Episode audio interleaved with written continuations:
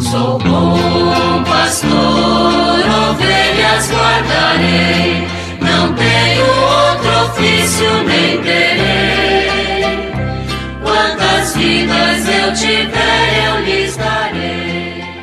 Muito bom dia, meus amados filhos e filhas, ouvintes de nossa querida Rádio Olinda.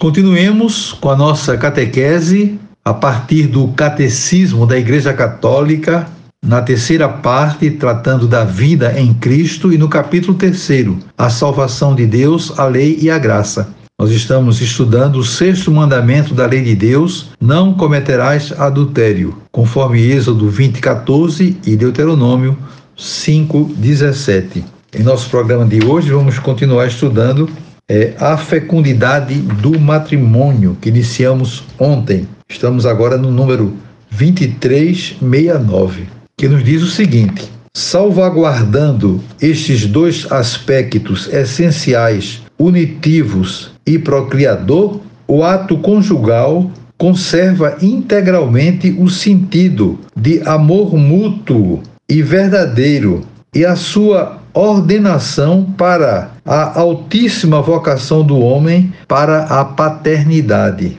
A continência periódica, os métodos de regulação da natalidade, baseados na auto-observação e no recurso aos períodos infecundos, estão de acordo com os critérios objetivos da moralidade. Estes métodos respeitam o corpo dos esposos, animam a ternura entre eles e favorecem a educação de uma liberdade autêntica. Em compensação, é intrinsecamente má toda ação que, ou em previsão do ato conjugal, ou durante a sua realização, ou também durante o desenvolvimento de suas consequências naturais, se proponha como fim ou como meio, tornar impossível a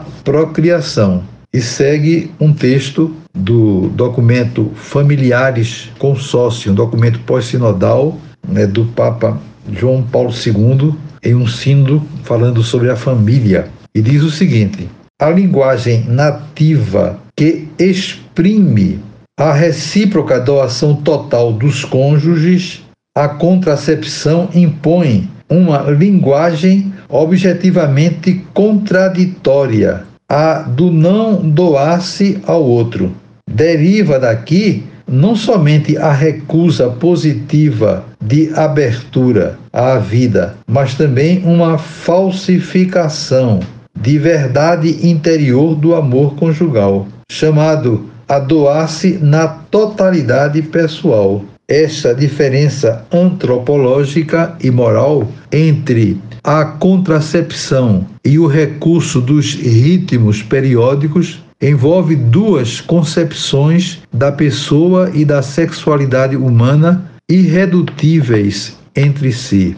Todos sabem que é muito propagado né, que a igreja admite os métodos de controle da natalidade, mas métodos naturais. Não são métodos artificiais né, que vão realmente ter a aprovação da igreja, mas são os métodos naturais, sobretudo as pastorais familiares, a pastoral USCC também trabalha essa temática, modo que na, na, na comunidade muitas pessoas é, abraçam essa causa, orientam e procuram ajudar os casais, sobretudo os casais mais novos, a entenderem um pouco aquilo que representa a orientação da igreja. E o texto continua: Estejam todos certos de que a vida dos homens e a missão de transmiti-la não se confinam ao tempo presente, nem se pode medir ou estender por esse tempo apenas, mas que estão sempre relacionados com a destinação eterna dos homens. E segue um texto da Humana Vitae, que diz o seguinte: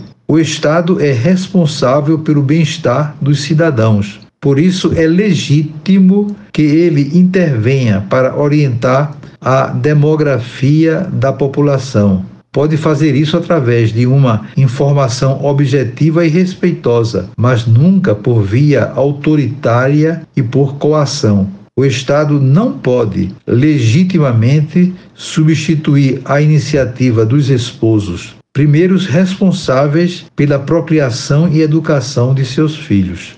O Estado não está autorizado a favorecer meios de regulação da população contrários à moral.